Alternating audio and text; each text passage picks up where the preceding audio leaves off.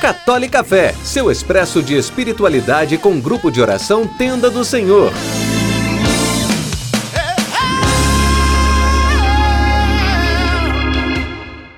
Louvado seja nosso Senhor Jesus Cristo, para sempre seja louvado. Que a paz do Senhor Jesus esteja em teu coração, aonde quer que você esteja.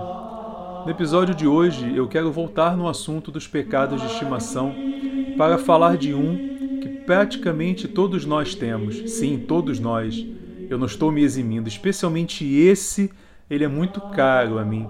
É aquele pecadinho que todos os dias eu ponho água fresca, eu ponho uma comidinha nova, eu dou banho, eu ponho para dormir num lugar bem quentinho. É a preguiça. Sim, a preguiça ela se instala nas nossas vidas e ela acaba nos impedindo de viver a graça que Deus tem para nós. Ela acaba camuflando nos nossos corações o nosso desejo de santidade. Você quer ver alguns exemplos? Você precisa acordar meia hora antes se você quiser fazer todas as suas orações. Eu não estou falando de muitas orações, não.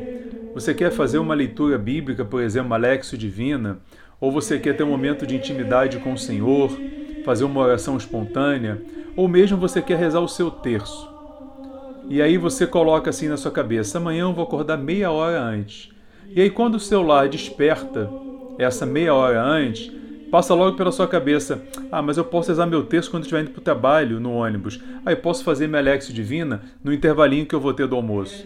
E aí você não levanta e levanta na hora que você tem que levantar. E aí no ônibus você encontra aquele seu amigo, aquela sua amiga, ou você fica achando interessante ler alguma coisa, as notícias, o WhatsApp talvez não pare. E aí você chega no trabalho, ou na faculdade, ou no seu colégio, você já não rezou o seu terço, ou não conseguiu fazer sua Lexo Divina, se bem que o ônibus não é um lugar para Lexo Divina, mas é o único lugar que você tem, que seja. E aí na hora do almoço aquele colega te chama para almoçar, e você não conseguiu rezar. Tudo isso porque você deu vazão àquele teu pecadinho de estimação. E sabe como você consegue começar a vencer esse pecado de estimação da preguiça? É com vontade.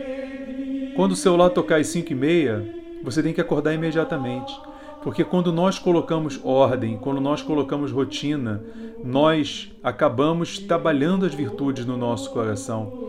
Para vencer o pecado da preguiça, por exemplo, você precisa trabalhar a virtude da temperança, sim, que é a virtude que ataca diretamente esse pecado da preguiça. Mas você precisa da virtude da fortaleza, porque você precisa da força, da força que vem de você e da força que vem de Deus, para que você consiga dar esse passo. Tocou, ah, eu vou acordar e eu vou levantar.